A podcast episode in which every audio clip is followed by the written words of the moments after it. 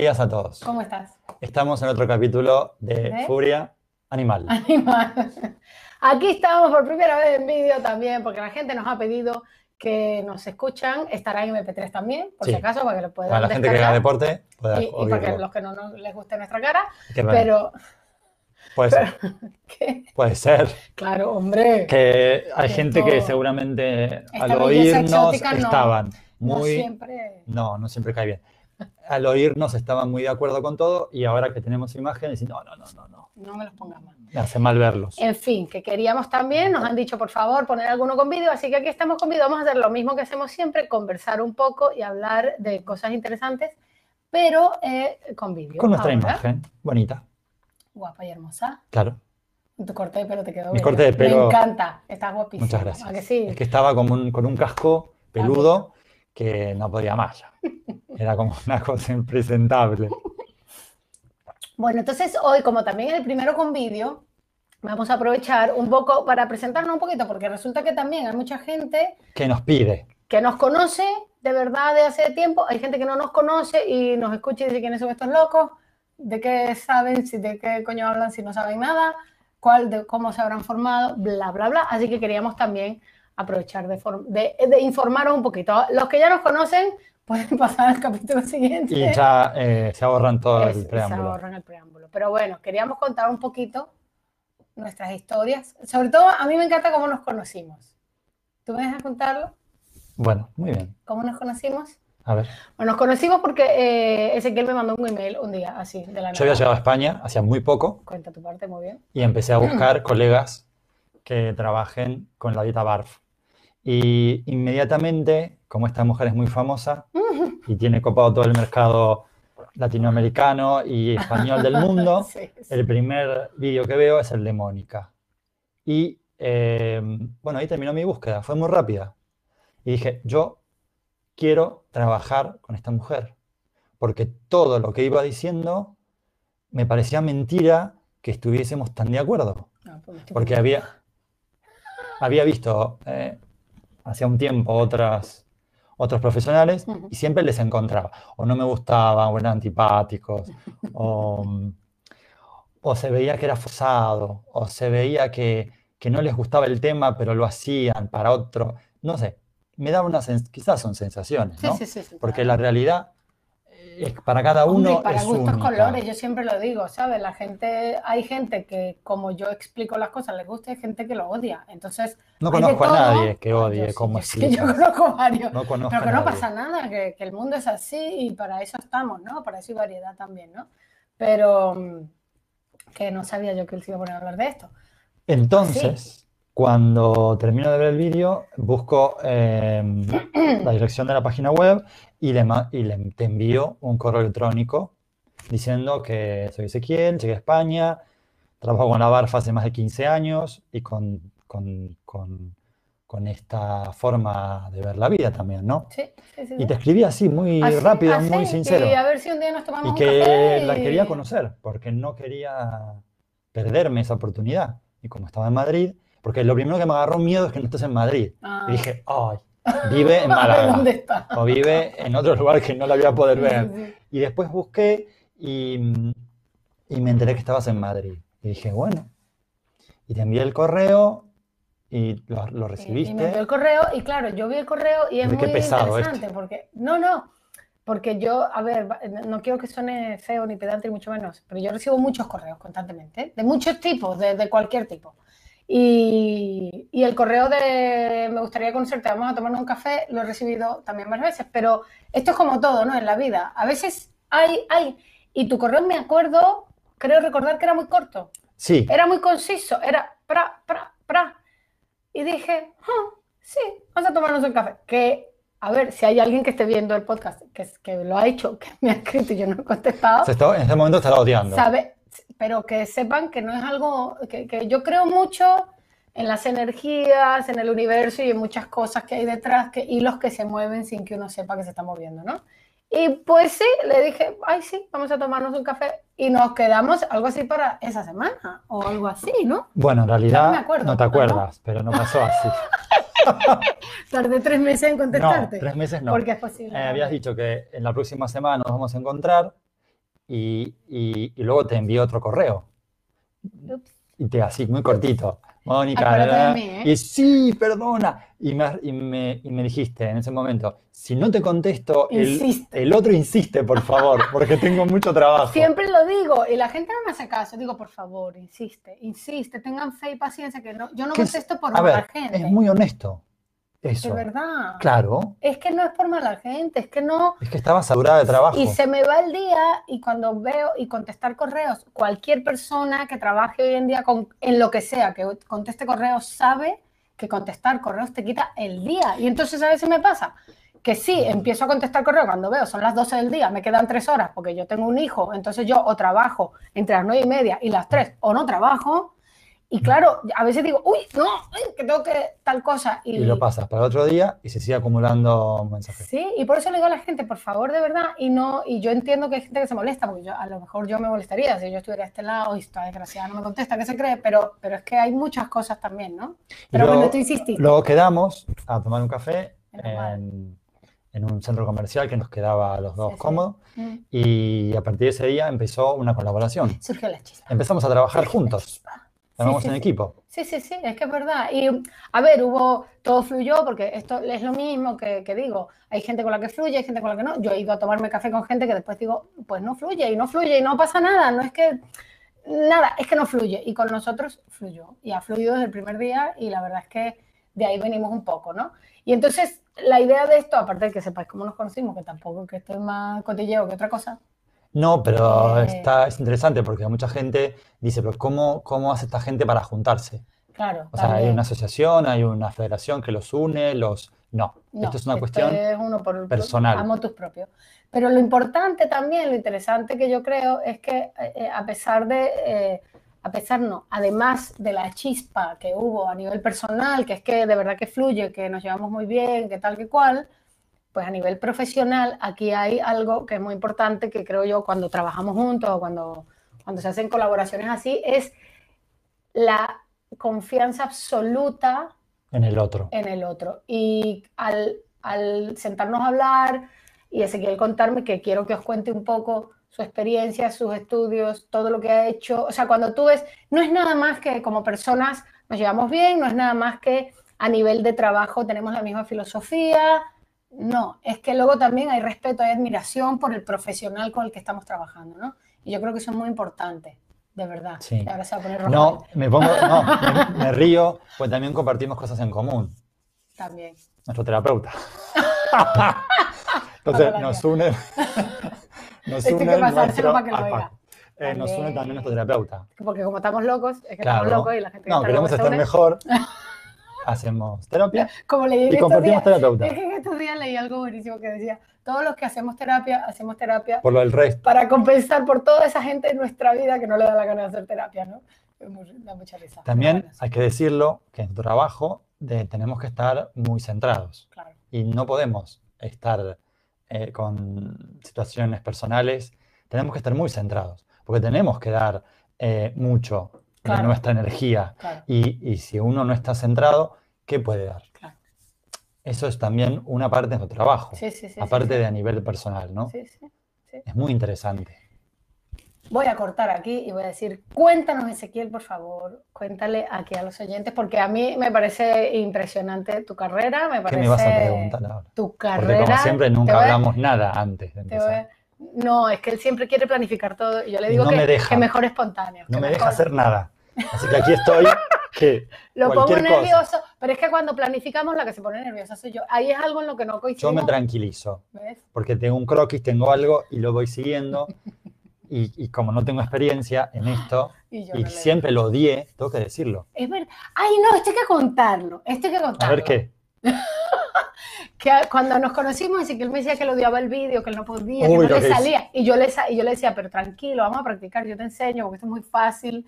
Y vino aquí a casa un día, pusimos todo, Todo. la cámara, las luces, todo. despliegue, y yo le digo, tú tranquilo, Ezequiel. despliegue de Yo lo que... Claro, pero es que televisión española se quedó se quedó corta. Vamos, y entonces yo me acuerdo que yo le digo, tú tranquilo, Ezequiel, que yo te- vamos a hacer es una entrevista, yo te entrevisto, porque así como a mí me gusta entrevistar a la gente, pues yo tengo una entrevista y así la gente te conoce, ¿no?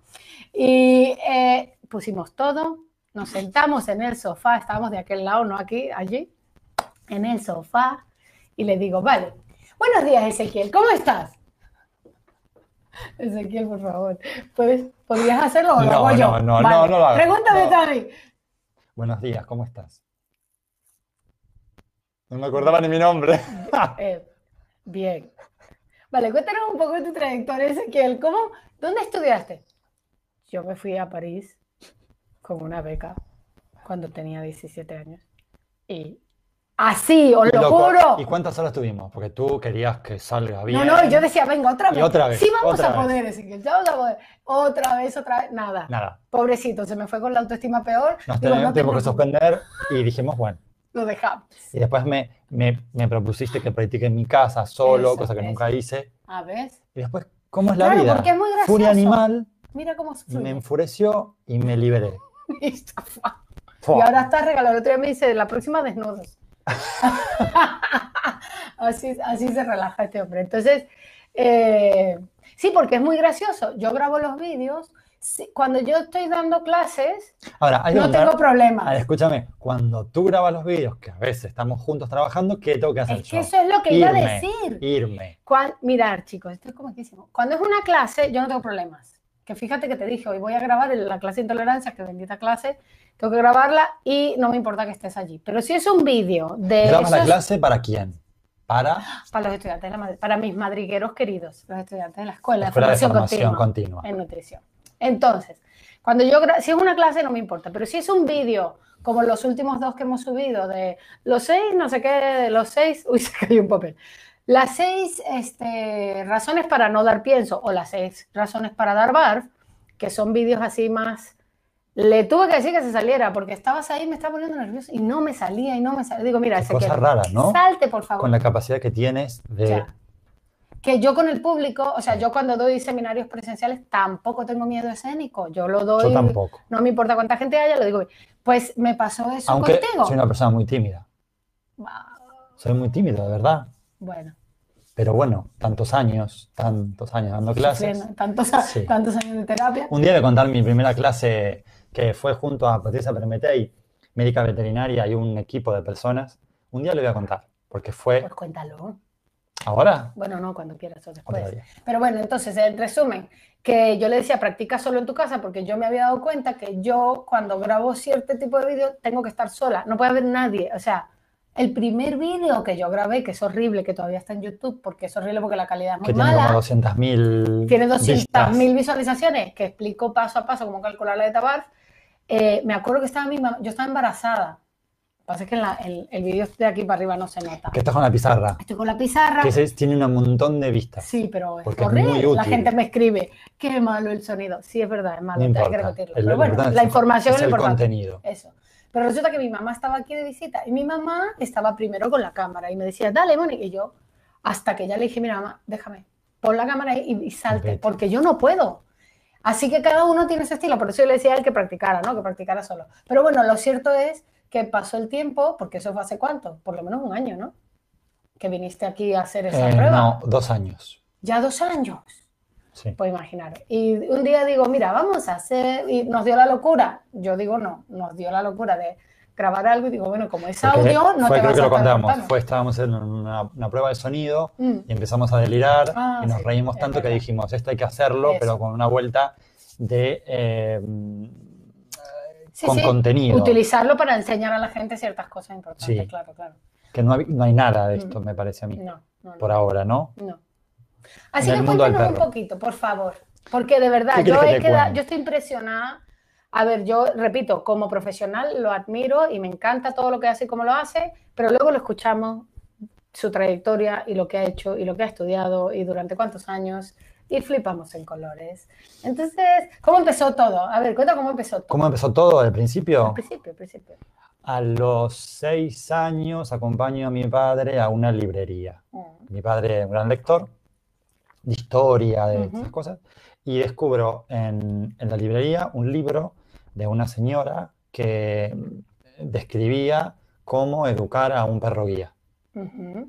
Y compro el libro y me lo llevo a mi casa. años. seis Toma, años. ya, ve, esto yo no sabía. Y empiezo a leerlo. Ajá. Y me fascinó eh, este tema. Sí. Yo tenía perros, me gustaban mucho, pero a partir de ese libro empiezo a, a pensar, eh, a pensar cosas Mm, diferentes, o sea, qué, qué hacer con un perro ujú, y cómo, no sé si dedicar mi vida, porque era muy chico, pero empecé a, a pensar que eso me gustaba. ujú. ¿m? Y, y imaginando esta mujer, que creo que era de Uruguay, el apellido era Rosas, creo, Rosas. Eh, tengo que ver, tendré que buscar el libro. Sería interesante. eh, ¿eh? Decirle, interesante. gracias a ti empezó todo. ¿eh? Debe estar muerta. Ya era vieja en ese momento, y han pasado Y ya estás viejo como tú. 40 años, hará muer, super muerta. Eh, y, y me puse a, a ver qué podía hacer. Y descubrí que en ese momento histórico, eh, en Argentina, lo que se podía hacer con perros era competir, Ujú, cosa que odié rápidamente. ujú. Porque, bueno, yo tenía perros que rescataba, pero para competir, para meterse en ese mundo, había que comprar un perro. Claro. Y bueno, como no, no lo compraría nunca más, pero en ese momento mi familia me, me apoyó mucho siempre y Ujú. fuimos y compramos una pastora alemana, Ujú, que salió bellísima y fue, un- fue un- una cosa que es muy raro comprar un perro que luego ganaba los Ujú, concursos. ujú, ujú. O sea, era muy raro. Tuvimos mucha suerte. Y preparaba concursos de, de trabajo, que era muy difícil, y de belleza. Y ahí eh, en los de belleza iban muy bien y los de trabajo iban peor porque estaba el adiestramiento, así que le pagamos a un adiestrador que vino dos veces y después que comprobamos que castigaba a la perra porque se la llevaba, mi madre dijo que no la toque nunca más porque le colocaba un collar de ahorque Ah, qué y le prohibió que la toque y le dijo y suspendió las clases. O sea que la primera experiencia con un educador, adiestrador en esa época a domicilio fue nefasta. Ujú. O sea, de un sufrimiento a la familia atroz. Hasta el punto, a la segunda clase, de decirle que no la toque y que no importaba nada, que no Pero íbamos fíjate, a competir. Esto, esto me parece maravilloso porque tú dices, hace 30 años ya teníais vosotros esta conciencia, ¿no? Porque hace 30, hace 5, hace 4, hace 2, hace nada, aquí todavía se usa el collar de ahorque, aunque esté prohibido, y todavía se usan, muchos profesionales lo usan, ¿no? No es que lo use la gente porque el perro le tira y ya no encuentran qué hacer y no saben y compran un collar de pincho. Es que profe, bueno, profesionales con P pequeña, minúscula, lo usan, ¿no? Todavía. Y tú dices, hace 30 años ya ustedes como familia lo tenían muy interiorizado, que no me Quizás no- no porque como daño, ¿eh? trabajábamos con la perra para competir y todo, estábamos muy relacionados con sus estados emotivos. Entonces Mm, sabíamos que había cosas que le gustaban Y cosas que... que- no. Empezamos a entender rápidamente que la perra en las competencias se estresaba porque nos lo comunicaba. Sí, Entonces, Sí, lo desde sí. esa base empezamos a ver que le tenía miedo a esta persona, de que sentía dolor, mm, porque volvía muy nerviosa, volvía molesta, con dolor en, en el cuello. sí. Y eso nos dimos rápidamente cuenta, Mm, porque conocíamos la perra en varios ámbitos. sí, No era un perro de casa, claro. de, de casa que está en casa. Era un perro que viajábamos mucho, Sí. porque viajábamos Claro, también con ella. claro, claro, claro. Y, y a partir de ahí eh, suspendimos esas clases, pero yo empecé a tomar clases eh, de, para entrenarla para las competencias, que luego lo abandoné porque Ujú. me sometían a mí también a un, a un entrenamiento que no me gustaba Sí. y que veía que yo no la pasaba bien. Ujú. Entonces rápidamente dejé todo eso Ujú. suspendimos todo eso y, eh, y empezamos a, a intentar buscar otra cosa, que no había nada, Claro. no había nada para hacer. Sí. Y bueno, pero ya eso me marcó. Y lo que no sabía nada, pero lo que sabía es que había cosas que no quería hacer. Claro. Y sabías ya en este punto que querías trabajar. Sí, Con pero era todo como muy en la nada, porque no había nada. Claro, porque Era cómo, todo- cómo llegas. ¿Y cómo, Si cómo te no llega quieres hacer ¿Cómo- eso, Sí. Creo que... ¿Cómo empiezas entonces ya? O sea, ¿cómo dices, vale, sí, me puedo dedicar a esto porque lo que tengo que hacer es estudiar esto en tal sitio? Eh, yo seguí haciendo lo que pude y Ujú. iba a una agrupación donde se trabajaba, pero evitaba la parte peor. Tenía problemas porque no querían, pero yo resistía, y también mi familia, hasta que em, llegó a los 15 años, que fue mi primer domicilio, y ya había acumulado un poco de experiencia. Em, y eh, había, tenía ya otros perros, ¿no? Em, y a los 15 años un vecino me, me comenta que tiene problemas. Y le dije, bueno, yo quizás pueda ayudarte. Y fui y di mi primera clase. Y ahí, eh, cuando termino mi clase, sin, sin, sin, sin, decir que era una clase, el vecino me paga. Hola. Me dijo, me parece muy bien que te pague, porque esto es un trabajo. Y ahí, sin, me regresé con dinero en la mano. Y me pareció fabuloso que, que alguien aproveche mi técnica, mi, mi, experiencia, que era muy poquita, y vi que resultaba.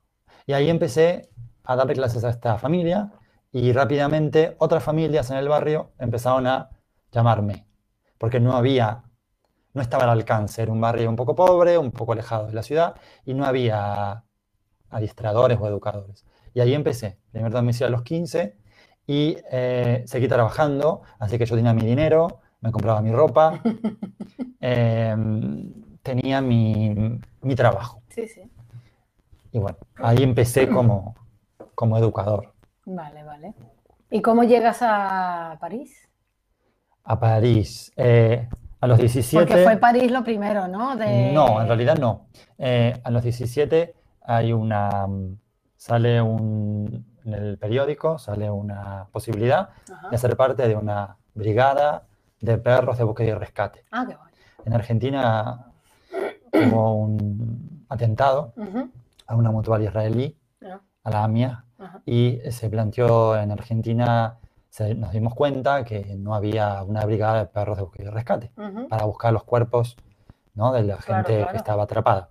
Entonces, esa, ese atentado despertó esa mm, necesidad y se convocó a una parte de las Fuerzas Aéreas y otra parte civil para conformar una brigada.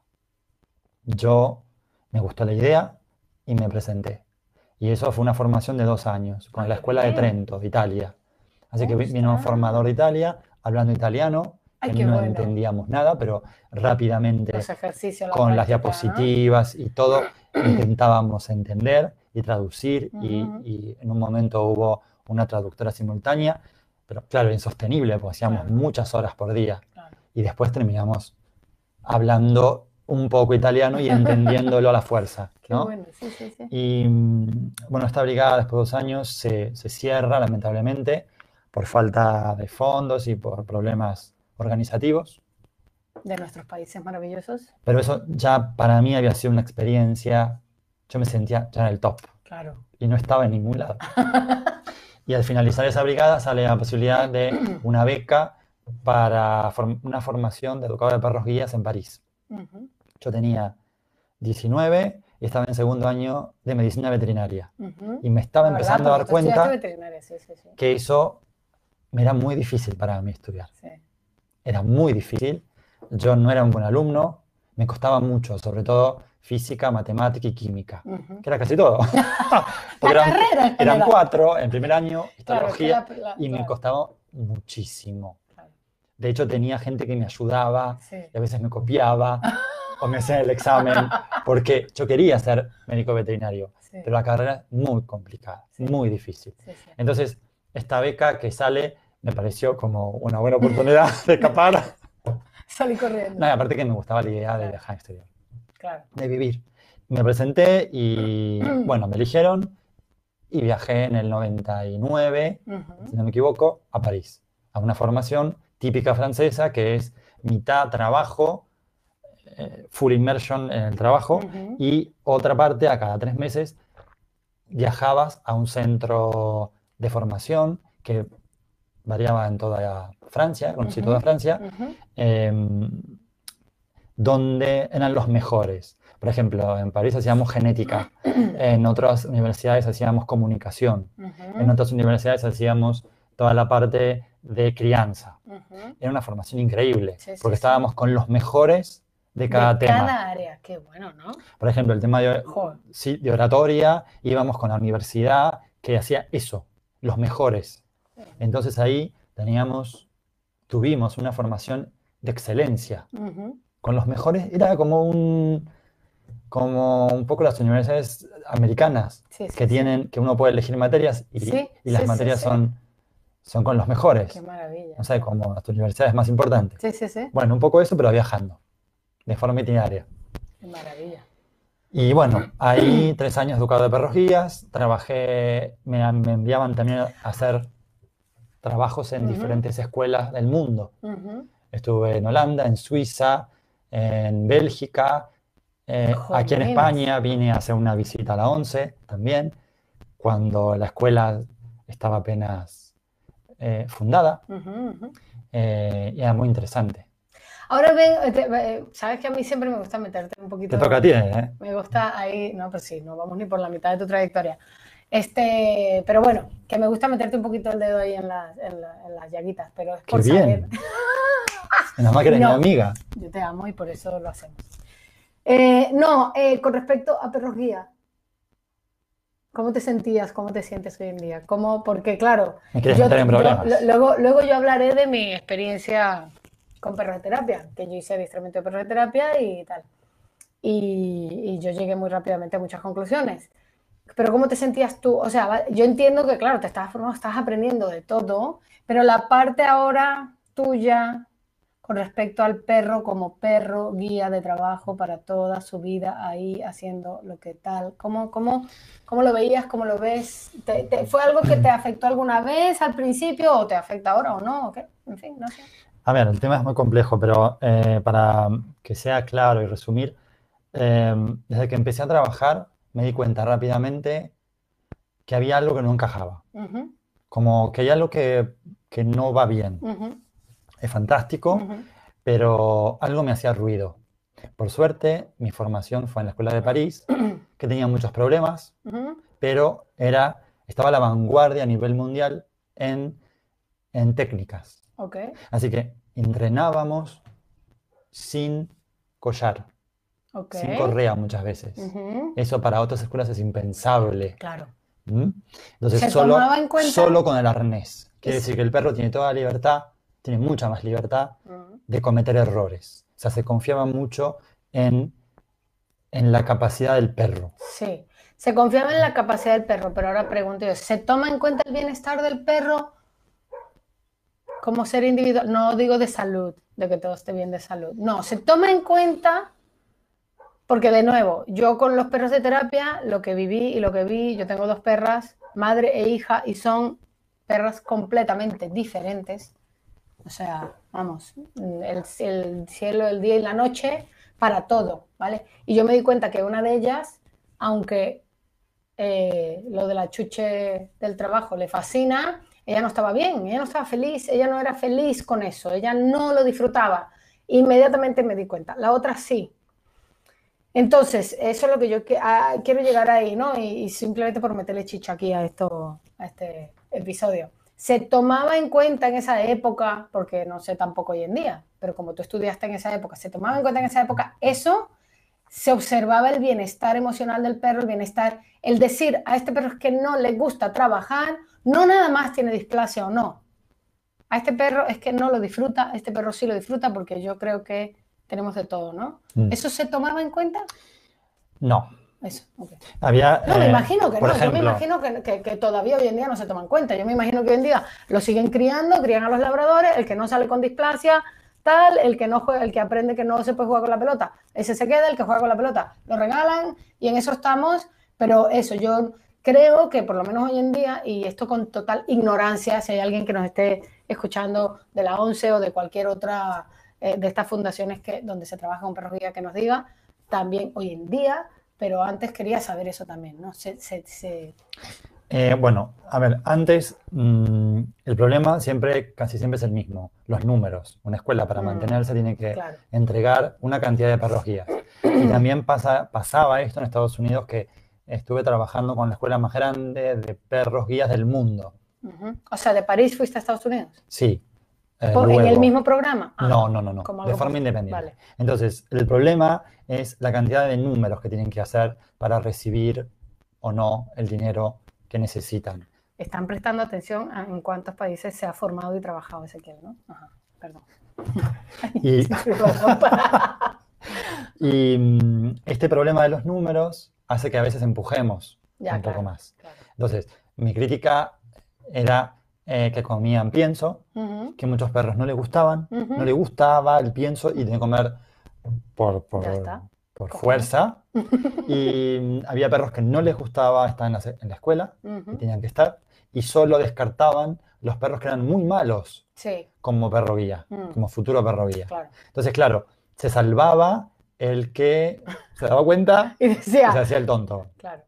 O, le, o por ejemplo, le molestaba el arnés, o, o no le gustaban ciertas cosas, o por ejemplo, también se descartaban, y en ese momento que yo lo sabía, pero no lo podía comunicar, había mucha cantidad de perros que comían las heces, Ajá, sí. de perros y de Sí, personas. sí, Entonces, el perro guía hay que liberarlo, porque es un perro, para que corra libre, y el problema más grande de estos perros era que comía caca, Claro, la coprofagia. claro. Y eh, yo sabía ya en ese momento que la coprofagia era un problema de alimentación, en muchos casos. Eh, pero ahí daban pienso y el perro que comía demasiada caca se eliminaba, porque Ah, era un problema Ya, claro. para el, para el usuario. Sí. Y, y nada, lo que dije antes, esta escuela eh, trataban de no usar el collar de ahorque, pero Sí, era de avanzada, vamos. Mi Era... crítica está ahí, en la alimentación, que claro, es práctica, es, pero es pienso, y sabemos que es mierda, Mm, y que hay perros que la pasan muy mal comiendo pienso y que se mueren muchos años antes de los que se morirían comiendo, comiendo alime- alimentación natural. Y el, el uso de un instrumento que está prohibido, está prohibido en muchas zonas del mundo, que es el collar de ahorque. Esa es mi crítica. mm. Después, eh, los planes de trabajo se podrían, se- yo podría haberlos mejorado, estableciendo otros parámetros. En eso estaba en desacuerdo. Mm, Sí. No sé si contesté la pregunta. Yo creo que sí. Es que estaba pensando en otra más incómoda que hacerte. ¿Me quieres que me que- te quería hacer otra denuncie? pregunta más Otra incómoda. más. ¿Cuál? A ver. Otra más incómoda. que ¿La estamos quieres? aquí, ¿La claro. quieres? Y bueno, hoy en día, ¿cuál es tu... Voy a decir opinión, pero bueno, sí, porque es opinión al final. Porque creo que es un tema muy complejo, Muy complejo. muy complejo, no podemos decir no se debería hacer, si se debería hacer, ta, ta, ta, ta, ta. Pero hoy en día, ¿cómo te sientes tú con respecto a específicamente perros guía? No vamos a hablar de perros de terapia en general ni nada, pero, pero per- lo- los perros guía como instrumento, como, como guía para una persona, como ayuda, ¿cómo lo ves desde el punto de vista del perro? Muy compleja la pregunta, pero voy a intentar resumirla. Yo eh, técnicamente haría muchas modificaciones. La selección, Pero ¿estás de acuerdo con que se sigan usando como ayuda a Mm. las personas? a ver, a ver, en general pienso que ningún ser viviente tiene que estar supeditado a otro. ¿Ok? En general pienso eso. Sí, Y creo que en el futuro nos vamos a dar cuenta todos que eso no vamos por el buen camino. sí, Supeditando a alguien, un ser, a otro. sí. Mejorar la vida A su de, servicio a absoluto. su servicio, bueno, absoluto, sí, podríamos Sí. decirlo. Entonces, eso como concepto mundial para todo el universo. Sí, Una, un ser no vale más que el otro. sí. Y ahí podríamos encadenar la esclavitud, eh, Sí, sí. el- la venta de personas, que ahora es, una, es un mal muy, muy popular. En Europa también. sí, sí, sí. Hay grandes problemas de tráfico de personas en el mundo.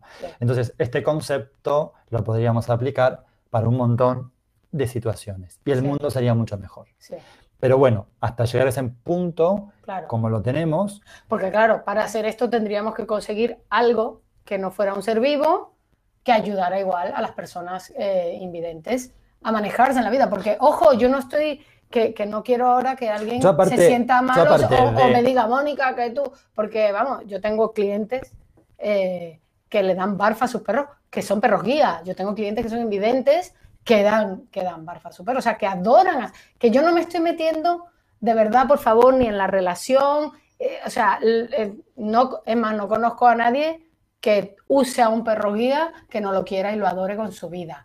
Los aman y los adoran. Y yo aquí esto quiero dejarlo claro. Sí, el amor no se pone en cuestión. Lo que se pone, lo que yo pondría en cuestión, y habría que reunir a todo el mundo que se dedica a esto, es que se puede mejorar técnicamente. Creo que a nivel mundial esa, esa, ese trabajo ha quedado muy retrasado en el tiempo. Sí, sí, sí, sí. Muy retrasado. No se han planteado un renovar las técnicas. no.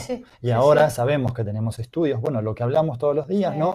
De alimentación o de relación con los animales en general, la mm. zoantropología en Italia, eh, que tiene una importancia muy grande y que explica muy bien esto, y que hay bibliografía que habla de esto, mm. bueno, habría que buscarla, leerla y aplicarla.